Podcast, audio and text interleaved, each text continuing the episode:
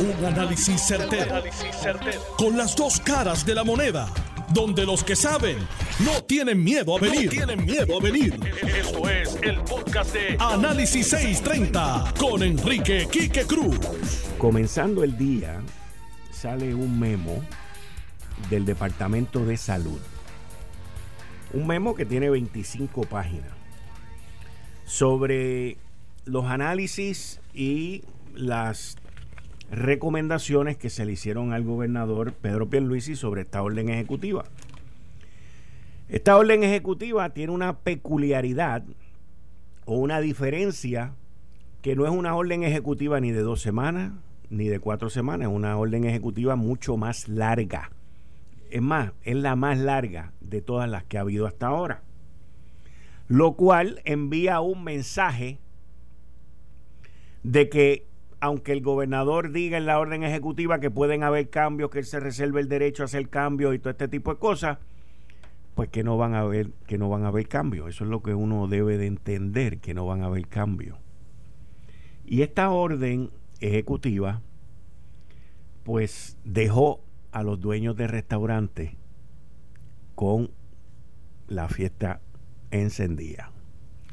Se rumoraba desde ya pasada semana que todo lo que tenía que ver con alimentos, en términos alimentos preparados, restaurantes, eh, comida rápida y todo lo que tenía que ver con proveer alimentos ya preparados, pues se iba a aumentar la capacidad a un 50%.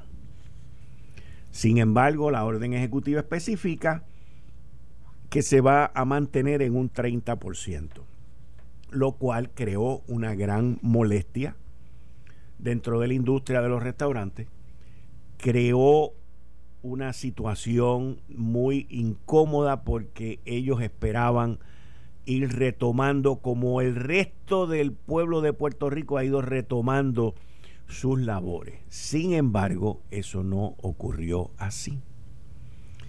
Yo tuve la oportunidad de escuchar a, a Ramón Leal y sonaba muy molesto, muy desilusionado en representación de la industria de los restaurantes. Pero entonces cuando uno empieza a leer el memo, hay un área que a mí me llamó muchísimo la atención, porque este memo, en el área, cuando habla del área de los restaurantes, y usted tiene que recordar que con este memo se sientan con el gobernador, le explican y le dan toda la información que hay aquí y, todo como, como está aquí. Pero el gobernador no se sienta a verificar los cómputos y la información que está aquí.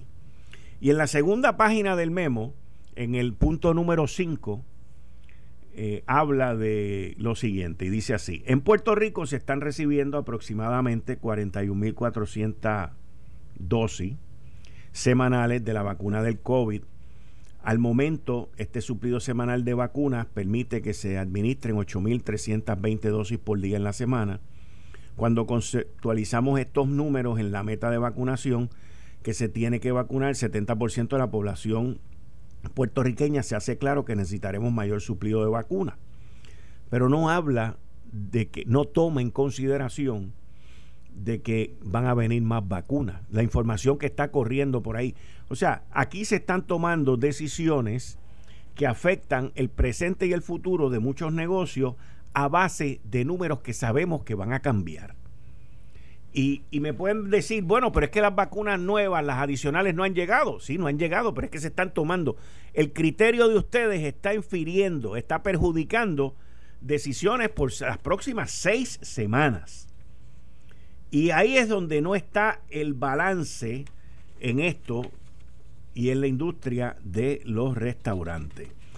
Otra parte que es bien llamativa y de verdad que estas cuestiones de tecnología no paran de impresionarme. Uno se pasa viendo por ahí que nos están vigilando, que nos están vigilando, que nos están vigilando, que nos están vigilando, que nos monitorean con los teléfonos, que nos monitorean con todas las cosas eh, electrónicas que tenemos. Pues miren, este informe del Departamento de Salud sí dice claramente que nos están monitoreando. No el Departamento de Salud, pero Google, Apple y todas esas compañías nos están. Cuando el informe entra en el área de restaurante, dice un parrafito aquí que dice, a modo de evaluar la movilidad de la población durante la pandemia en Puerto Rico, se utilizaron datos provistos por Google en su Community Mobility Report. En este reporte, Google publica cómo han cambiado los patrones de movilidad desde que comenzó la pandemia. Su punto de referencia son datos recogidos desde el 3 de enero hasta el 6 de febrero del 2020. Estos datos fueron divididos en periodos correspondientes en vigor a cada orden ejecutiva para así determinar cuál es el efecto si alguno tuvieron esas órdenes en el comportamiento de la población. Según lo observado en la figura 2, los sectores de tienda, venta y recreación, que incluye los restaurantes, tuvieron una baja considerable en actividad luego de que se emitiera la primera orden ejecutiva. En los meses siguientes, sin embargo, se observa una tendencia preocupante de regresar al comportamiento antes de la pandemia en este renglón. A partir del periodo que comenzó el 15 de junio, este renglón ha estado operando esencialmente con aproximadamente 80% de la actividad que reportaba antes de la pandemia. Pues mire, yo me di la tarea de entrar en Google y buscar lo que es Community Mobility Report. Google tiene todos estos satélites, tiene todos estos sistemas, tiene todos los teléfonos que saben dónde estamos nosotros y saben a dónde vamos. Y ellos emiten este informe que fue de donde el Departamento de Salud saca esta información del, del Google Community Mobility Report. Y ese reporte hace una comparación de cómo la gente se movía a los sectores de restaurantes, tiendas de venta y recreación entre enero primero, el 3 de enero y el 6 de enero del 2020 y luego sucesivamente. Entonces, ahí el Departamento de Salud saca esa información, que fue la misma que yo vi, y ellos ponen aquí, que aquí es donde dañan este reporte, este informe está dañado, porque una vez usted pone información incorrecta, el informe completo está dañado. Ahí viene y pone este informe, dice, esencialmente con aproximadamente 80% de la actividad que reportaba antes de la pandemia. Dice, a partir del periodo que comenzó el 15 de junio en Puerto Rico, y ahí es cuando la gobernadora Wanda Vázquez suelta la llave antes del fin de semana de los padres, este renglón ha estado operando esencialmente con aproximadamente 80% de la actividad que reportaba antes de la pandemia. Ok. El reporte no dice cerca del 80%. Aquellos que son estadísticos, y yo no soy estadístico, pero sé un poquito de matemática y de redondear números. Usted redondea para arriba si es después de 75 o redondea para abajo si es debajo de 75. Pero mi hermano, el informe dice 28%. O sea, que el 72% de ese renglón ha estado en una actividad después del 15 de junio. Pues seguro que tiene que aumentar. Si después del 15 de junio soltaron las órdenes y dieron más espacio. Pero no es el 80, es el 72. Si usted fuese a redondear matemáticamente sin querer perjudicar un sector, usted decía 70% o ponía el número que es, que es 72%.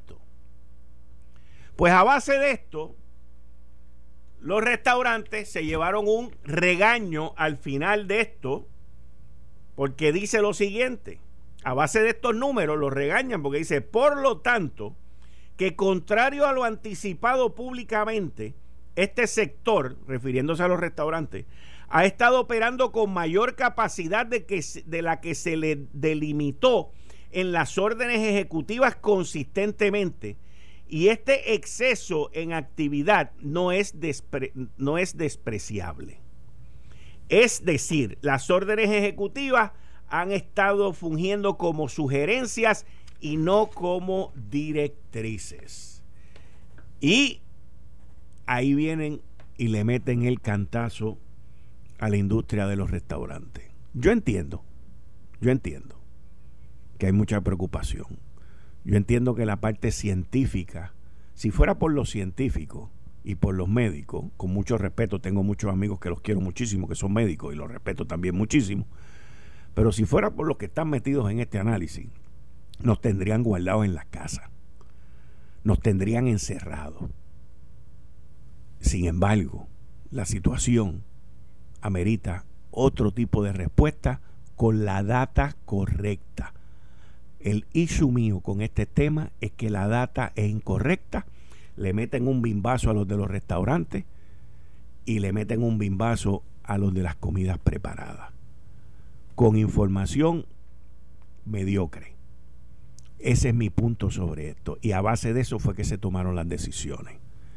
Obviamente, ni el gobernador, ni la secretaria de la gobernación, y tampoco el secretario de salud. Yo no espero que Carlos Mellado ni ninguna de esta gente se metan en Google y averigüen lo que es el Google Mobility Report. Y averigüen que no es el 80%, que es el 72%.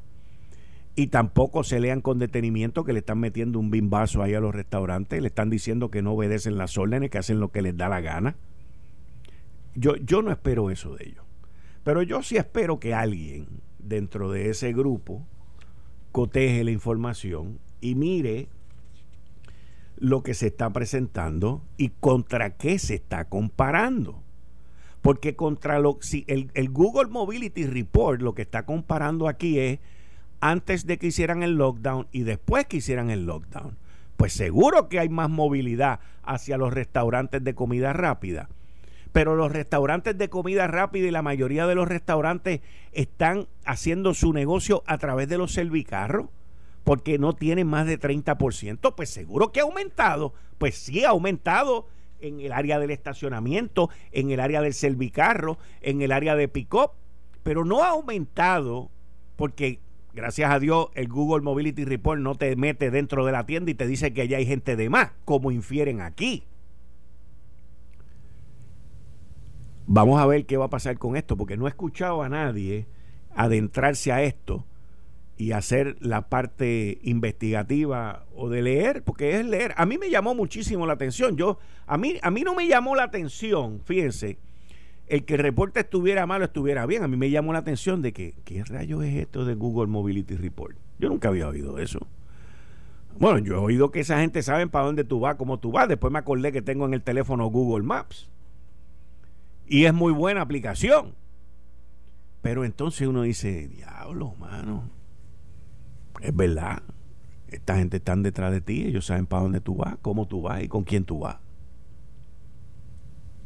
Pero el penalizar a un sector, que yo entiendo que al igual que el sector de los supermercados y que otros sectores han obedecido, han comportado y han hecho todo por el libro porque sabe que están en la línea de fuego, pues es impresionante es impresionante. Y máxime cuando redondean de 72% a 80%. Uf.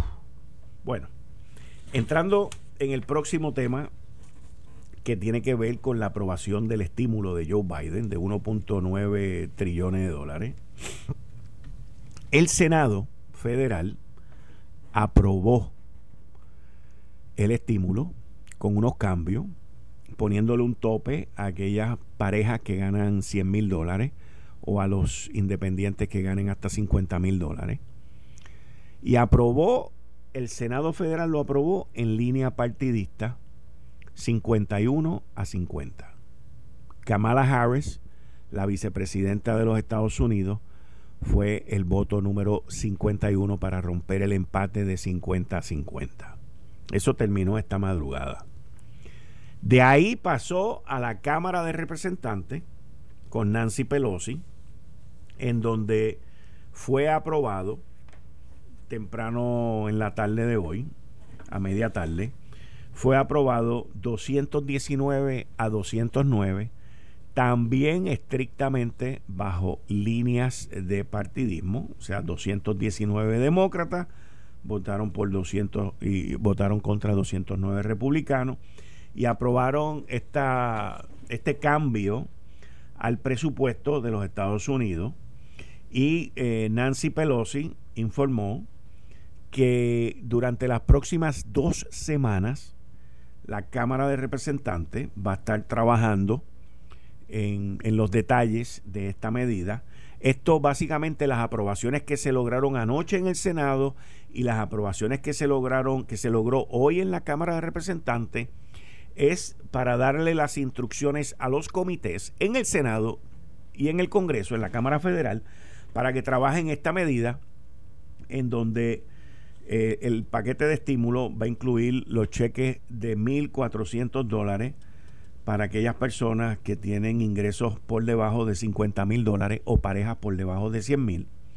Y va a proveer 160 mil millones de dólares para eh, solidificar las, la respuesta salubrista ante esta pandemia, mejorando la distribución de las vacunas, incrementando el, testing, incrementando las pruebas anti-COVID y otra serie de medidas. Dentro de ese 1.9 trillones de dólares, también hay 130 mil millones de dólares que son para la apertura de las escuelas. La apertura de las escuelas, que en Puerto Rico eso se ha convertido en una guerra fría, en una guerra brutal entre grupos y, personas externas y contratistas del Departamento de Educación que están buscando el, el que aquí no se comiencen las clases.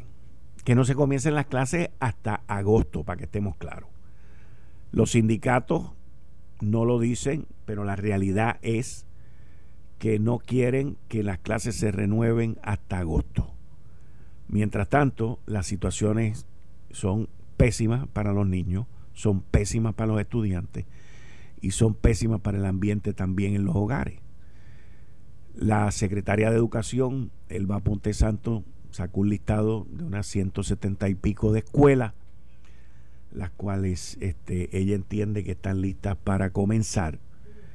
Y yo personalmente entiendo que abrir en un día o en una semana 170 y pico de escuelas es mucho bajo las condiciones que estamos viviendo y yo soy pro que se comiencen las clases. Pero esto no se trata solamente de comenzar las clases. Aquí hay que decirle a la gente claramente qué es lo que va a pasar con el calendario. Aquí hay que decirle a la gente claramente qué es lo que va a pasar con los maestros y con los estudiantes. Y eso todavía, eso todavía no está puesto allá afuera. Hace falta mucha información, mucha, mucha información, pero mucha información. ¿Por qué? Porque hay mucha desinformación.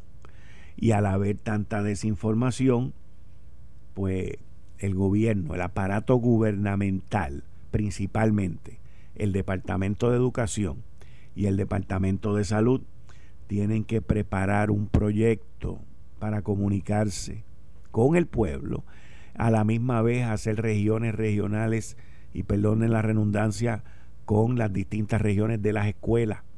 Reunir, yo sé, no nos podemos reunir, tenemos que mantener distancia. Las reuniones deben ser de día, al aire libre y seguir con todos los protocolos. Pero aquí hay que usar las redes, aquí hay que usar todo, todos los medios. El mismo Canal 6 eh, y empezar a diseminar la información porque es bien, bien importante el que eso se lleve a cabo correctamente y de manera lenta, como dice Luis Fonsi, despacito, salubrista y eficientemente. Bueno, sale hoy el alcalde de Calley, Rolando Ortiz, que está disponible para presidir el Partido Popular Democrático. Lo cual es una movida, yo diría que sana desde el punto de vista eh, democrático me imagino que la alcaldesa de Morovis y la de Loíza dirán que es machista, que el partido sigue siendo más machista porque ahora salió otro macho a competir por esto. Pero la realidad de todo esto es que eh, Rolando, a pesar de que Calley pues es más grande, es más urbano que Morovi, Rolando yo me imagino que también entiende que el poder político y el poder de convocatoria, quien lo sigue teniendo es José Luis Dalmao. Y que ese poder político y de convocatoria recae principalmente sobre el presidente del Senado. Y quizá, digo yo, no sé, pero pues o, o, de nuevo se le están enfrentando a José Luis Dalmao para que no coja las riendas del partido, como trataron de hacer cuando él quería coger las riendas del Senado y ser el presidente del Senado. O, pues, Rolando dijo, pues yo compito para que no esté solo. Lo que sí yo personalmente creo es que José Luis va a ser el nuevo presidente si él quiere ser el presidente del partido. Si no quiere serlo, pues no lo va a hacer. Pero yo, yo no veo como un partido que tiene tanta necesidad de liderazgo convocatoria y de que el que entre entre con fuerza como sea alguien aparte de José Luis Dalmau. El otro que podría pensar podría ser Tatito Hernández porque es presidente de la Cámara. Pero Tatito no ha dicho nada, por lo tanto yo creo que él tiene bastante las manos llenas allá abajo en la Cámara de Representantes. Y esto honestamente no lo veo de otra manera. Yo no lo veo, no veo, no lo veo de otra manera. No veo a, a ninguna persona que tenga la parte de convocatoria, la parte de los medios, la parte del presupuesto, con el presupuesto que tiene en el Senado y la parte de la trayectoria, porque también uno tiene que hablar de la trayectoria de la persona en el partido. Esto no es un fly by night, esto no fue alguien que llegó ayer tampoco y que cayó aquí de paracaídas. No dudaría que hayan ido a buscar a David Bernier también, dentro de todo este corre-corre que hay para que no sea José Luis Dalmau. Pero veremos a ver.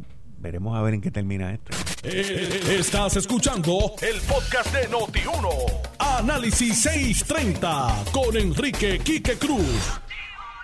Como todos los lunes, hoy Gary Rodríguez no puede estar con nosotros, tiene un compromiso, pero conmigo está alguien con quien no pudo hablar el lunes. Y hoy es mejor que hable con él con todas las cosas que han ocurrido en Puerto Rico y, y en el Partido Popular. Y me refiero al expresidente de la Cámara, Ronnie Jarabo. Ronnie, bienvenido.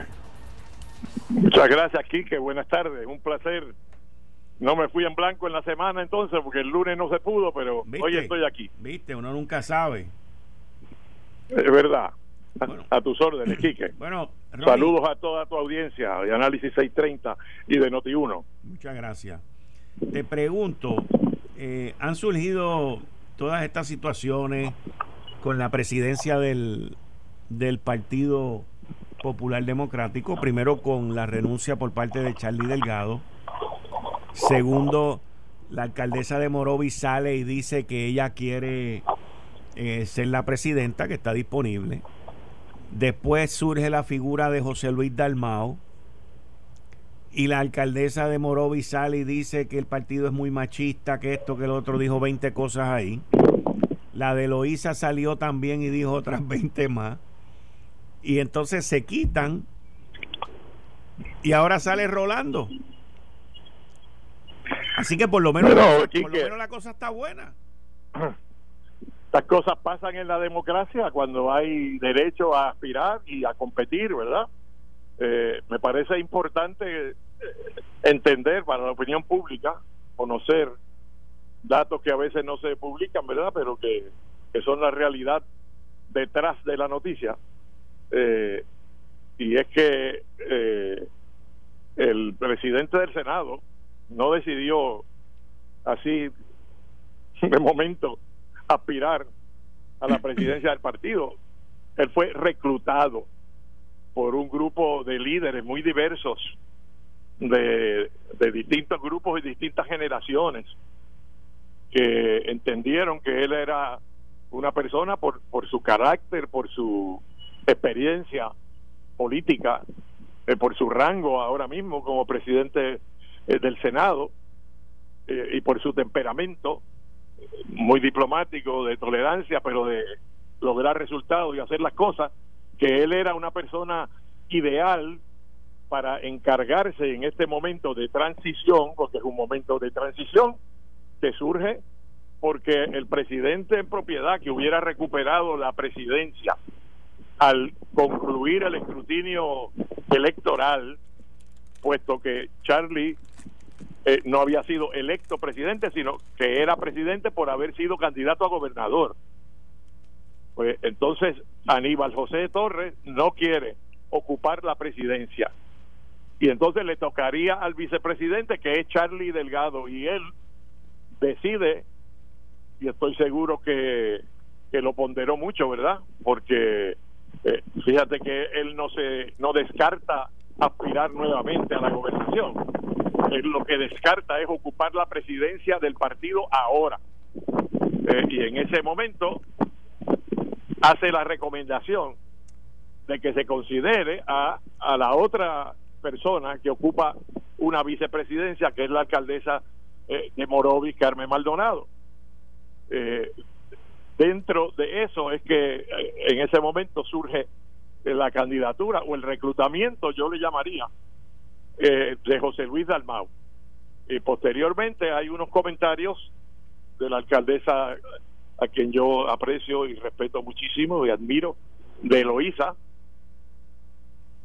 y, ella, eh, pues, hace una afirmación, hace una conclusión que yo creo que es incorrecta, de, de decir que lo, que lo que había detrás de la decisión de, de no permitir que la, que la vicepresidenta del partido, la alcaldesa de Morovis, ocupara la presidencia interinamente, pues había machismo. Y el machismo lo hemos estado analizando muchísimo, ¿verdad? Porque entendemos que es un valor negativo eh, que le hace daño a, a la cultura puertorriqueña, pero es parte de esa cultura y le llega a la gente a través de la crianza, o sea que las mujeres puertorriqueñas crían hijos machistas y mujeres machistas también que, aceptan eh, ese e, esa visión de superioridad del varón sobre la hembra y todas las consecuencias que tiene. Yo creo que no es justo ni es correcto históricamente calificar al Partido Popular de machista. Este es el partido que tuvo a María Libertad Gómez, de presidenta de la Cámara, de vicepresidenta de la Asamblea Constituyente, que escribió la Constitución, que tuvo a Felisa Rincón de Gautier como líder de la capital por mucho tiempo, que postuló a Celeste Benítez y, y a Victoria Muñoz Mendoza, primero a la alcaldía de San Juan y después a la gobernación que, postuló a, y eligió a Sila Calderón, alcaldesa de San Juan, y luego a la gobernación, la eligió gobernadora, la primera mujer, bueno, la única mujer elegida gobernadora, porque Wanda Vázquez pues, ocupó el cargo por, por, por mandato de ley y no por el voto del pueblo, ¿verdad?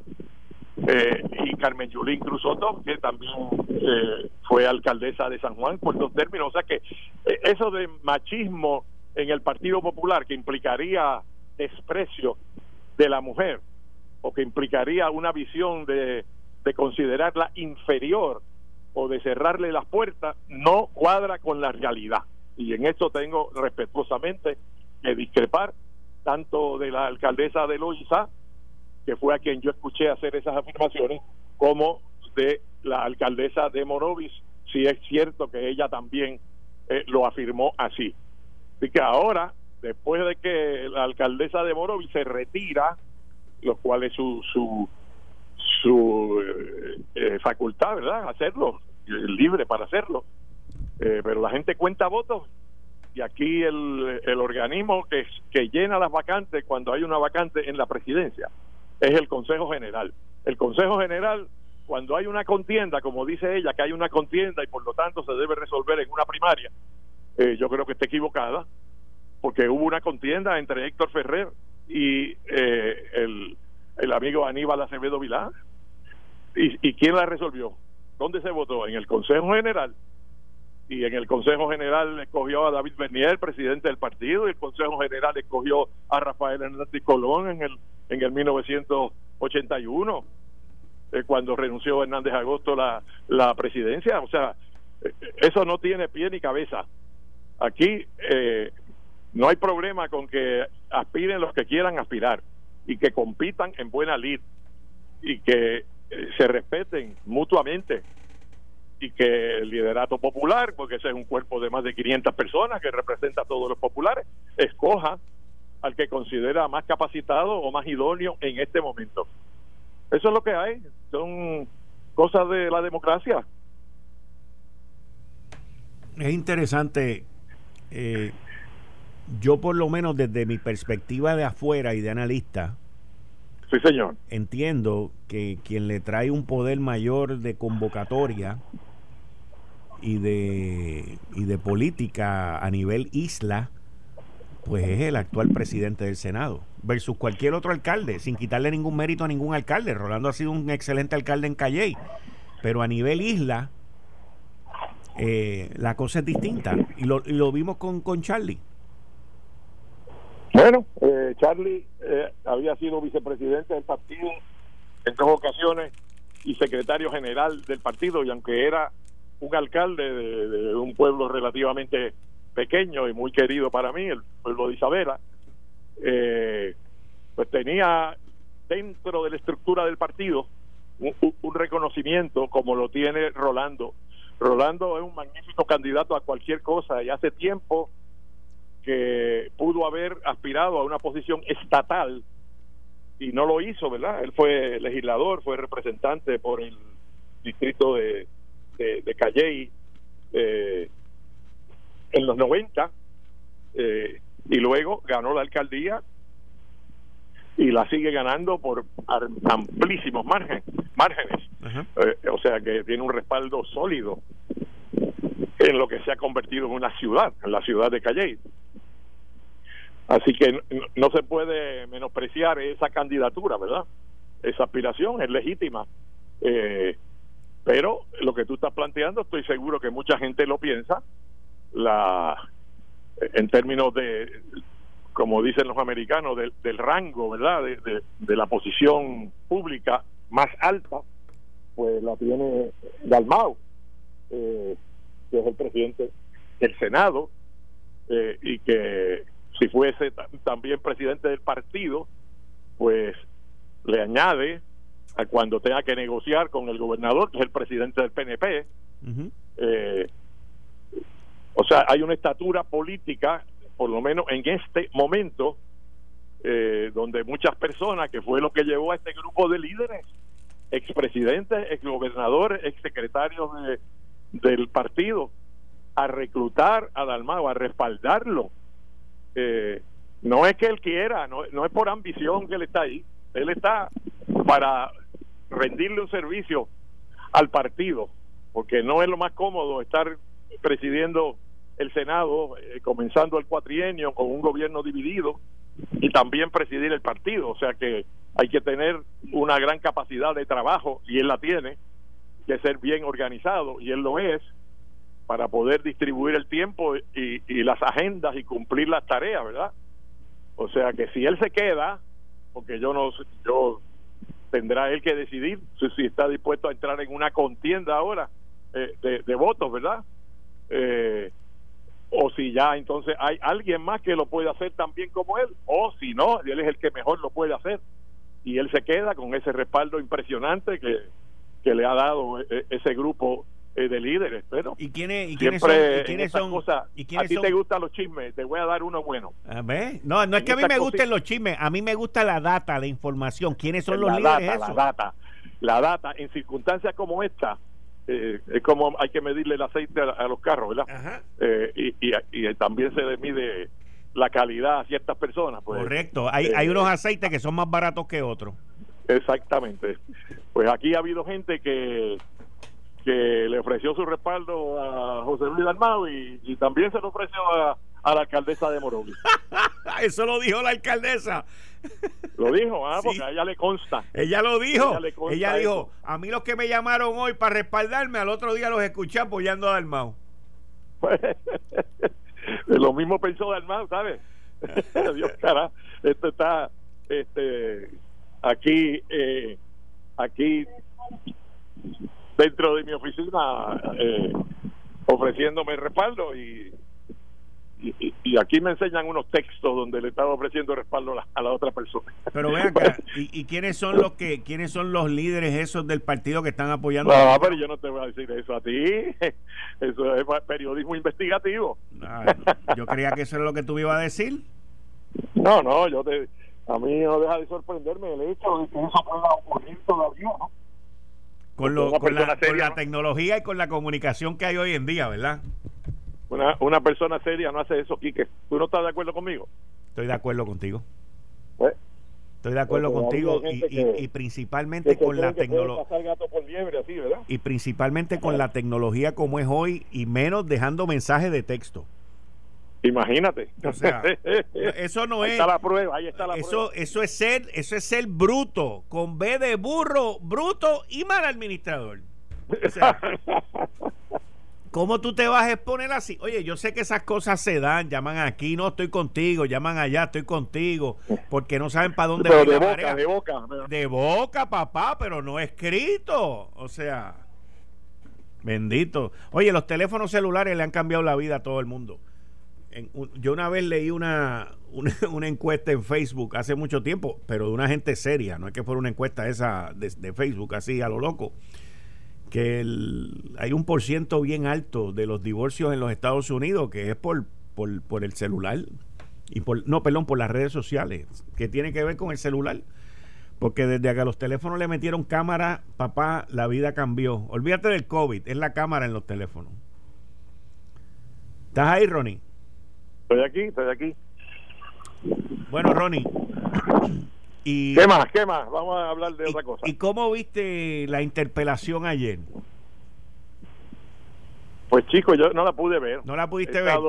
con fuentes secundarias, ¿verdad? Ok, ok. Eh, pero fíjate, independientemente de la controversia por el hecho de la interpelación, pues mucha gente piensa que es muy temprano o prematuro para hacer una sesión de interpelación. Cuando está empezando el cuatrienio, esa gente todavía ni siquiera han podido ir a su vista de, confirmación correcto, de Correcto.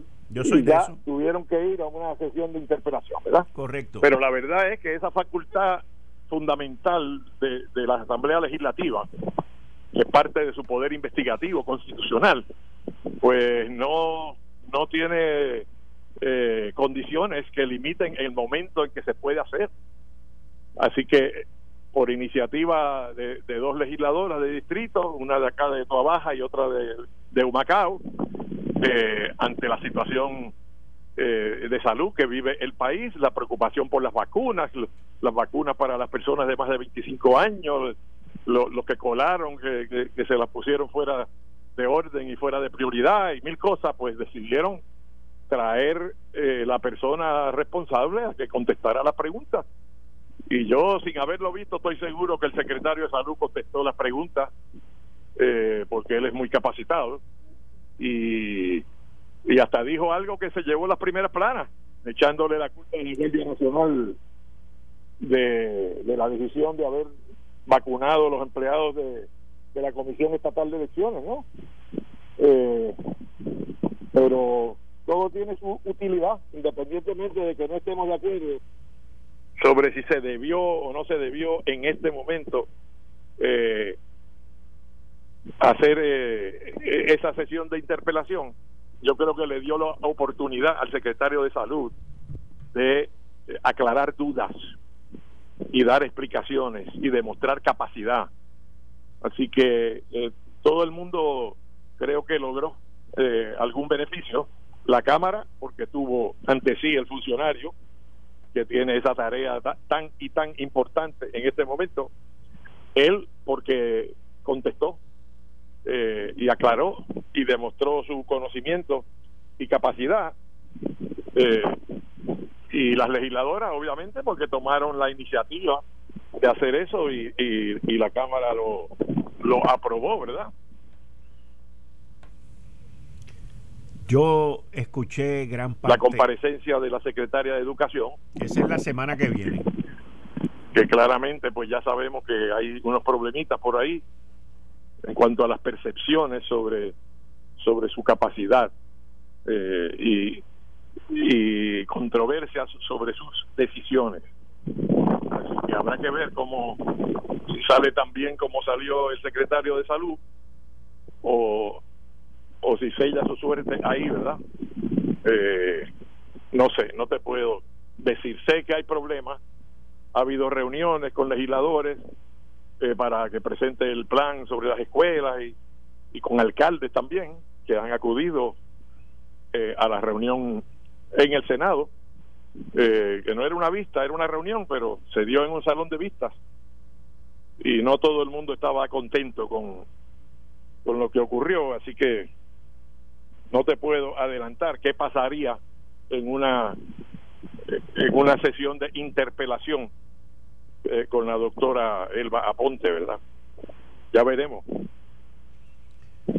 Eh, yo, yo no tenía duda de que Mellado iba a demostrar lo que todos los que lo conocemos pues iba Claro, porque tú lo conoces. Exacto, exacto. Y no tenía duda de que le iba a sacar del parque. Eh, porque él también tuvo un proceso de transición muy bueno y, y él conoce el tema desde el punto de vista de alto rango. Lo que me preocupa, por otro lado, que tú lo mencionas este, por el ladito, es si el ambiente que hubo con Mellado va a ser el mismo ambiente que va a haber con la Secretaría de Educación. Y si van a utilizar esa sesión de interpelación para de un número de, vamos a decir, por tomar un número de 50 preguntas que se vayan a hacer en total, 25 eh, o 30 de ellas van a ser que por qué todavía tiene allí a Héctor Joaquín Sánchez, pues entonces se le ve la costura a todo el mundo.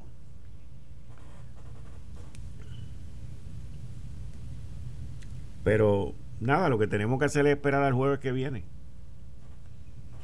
y ver cuál es la costura del traje.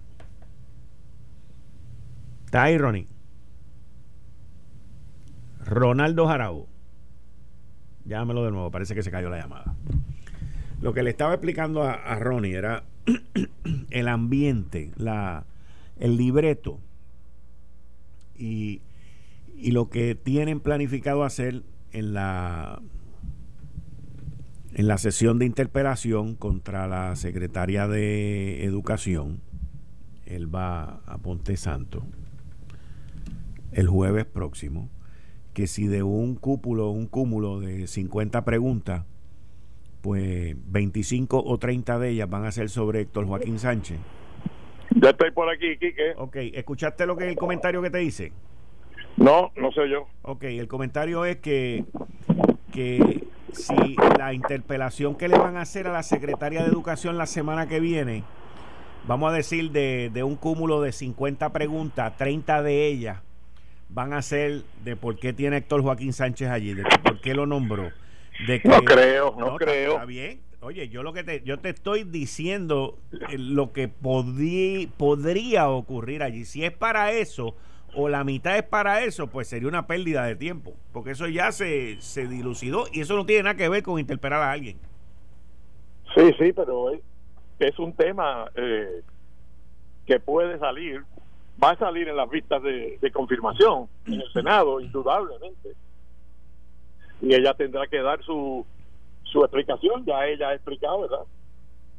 La decisión de ella y, y toda la controversia que ha rodeado esta nominación. Yo, como yo soy de los que creen que ocupar ningún cargo político descalifica a nadie de ejercer funciones en la rama ejecutiva o en la rama judicial si tiene la preparación y la capacidad para hacerlo. Y este señor, eh, a quien no conozco personalmente, era un empleado de carrera en el Departamento de Educación antes de ser comisionado electoral. Correcto.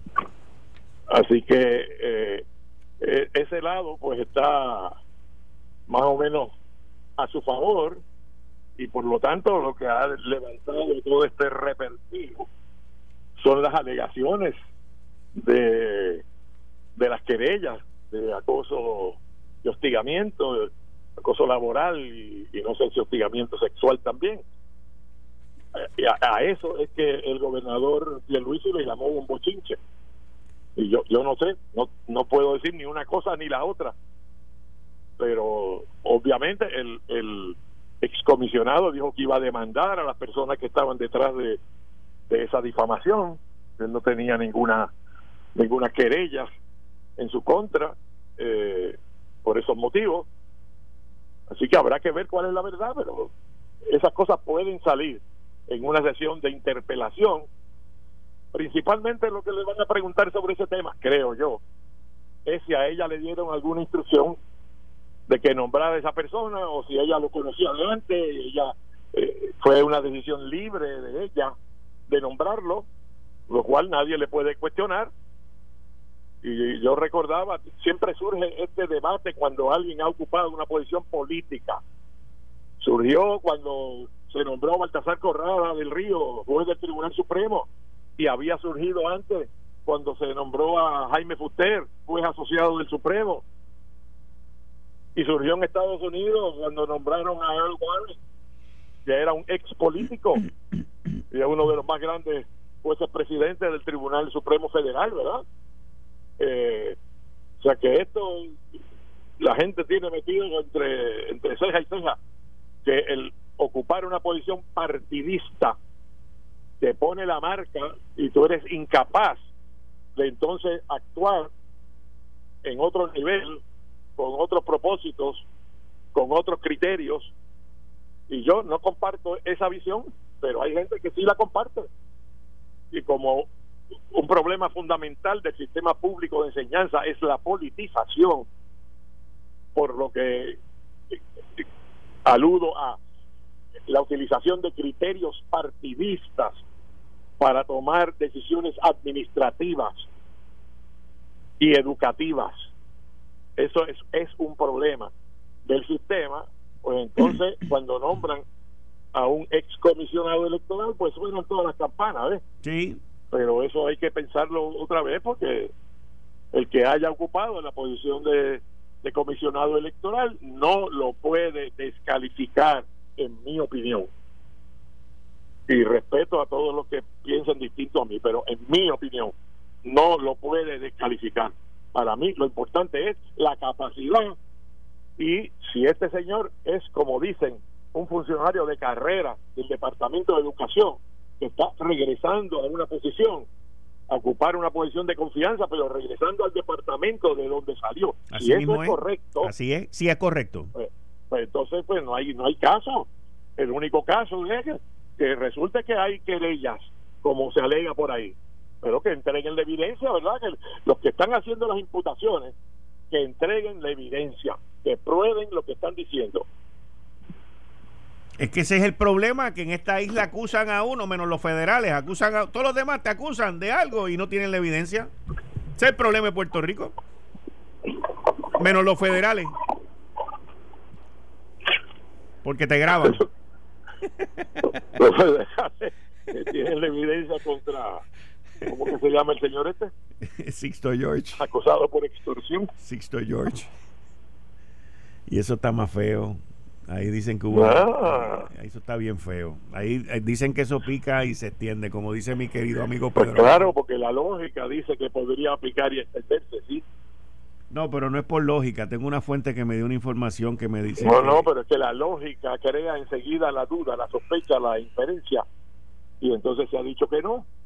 Eh, y hablan los abogados y dicen: no, no, no, nosotros no tuvimos nada que ver con eso, ni en la conceptualización ni conspiramos, ni extorsionamos, ni nada, ¿no? Y somos testigos de, fiscalía, pues. Pero si hay otra involucrada, ese, ¿verdad? sin mencionar su nombre, pues todo el mundo pensó pues tendría algo que ver porque tendría tenía el control de de la información eh, mediante la cual se intentó hacer la extorsión ¿Ah? pues entonces si es otra gente la verdad que este señor, pues, uno se pregunta, ¿y por qué rayos le fueron a contar a él esa información que todavía no había salido pública, ¿no? Sí. vamos a ver. Pues sí, podría picar y extenderse. Vamos a ver, Ronnie, vamos a ver. Hablo contigo el lunes, muchas gracias. Muy bien, gracias. Buen fin de semana, te cuida. todos. Ven acá, te vacunaste porque ya tú, ya tú tienes que estar vacunado. No, no estoy vacunado, debería estar vacunado. Pues, pues muévete, brother. Debería. Tú cualificas Bueno, ya. me consiguieron una cita, pero lamentablemente era para, para ir a una ciudad fuera de San Juan y, y, Mira, y resulta que me la consiguen para un momento en que yo tengo supuestamente programada una reunión. Y, eh, así que Ronnie, Bueno. yo, yo tengo una persona que yo conozco que también cualifica. Y me dijo eso mismo. Oh, que me llamaron fuera del área metropolitana. Y yo le dije, no, no, yo voy, fue, yo voy a muchacho a, Cabo Rojo, voy yo. por eso te digo, porque yo, le dije a esa persona, yo le dije a esa persona, vamos a poner que tú te enfermes y te tengan que meter en un respirador.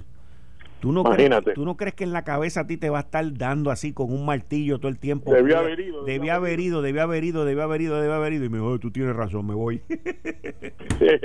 claro, claro. Pues dale, brother, te me cuida y muchas Amigo, gracias. Un abrazo, un buen fin de semana. Igual, muchas gracias. Ustedes escucharon a Ronnie Jarabo, expresidente de la Cámara del Partido Popular Democrático y fue también por muchos años, creo que todavía ha sido miembro de la Junta de Gobierno.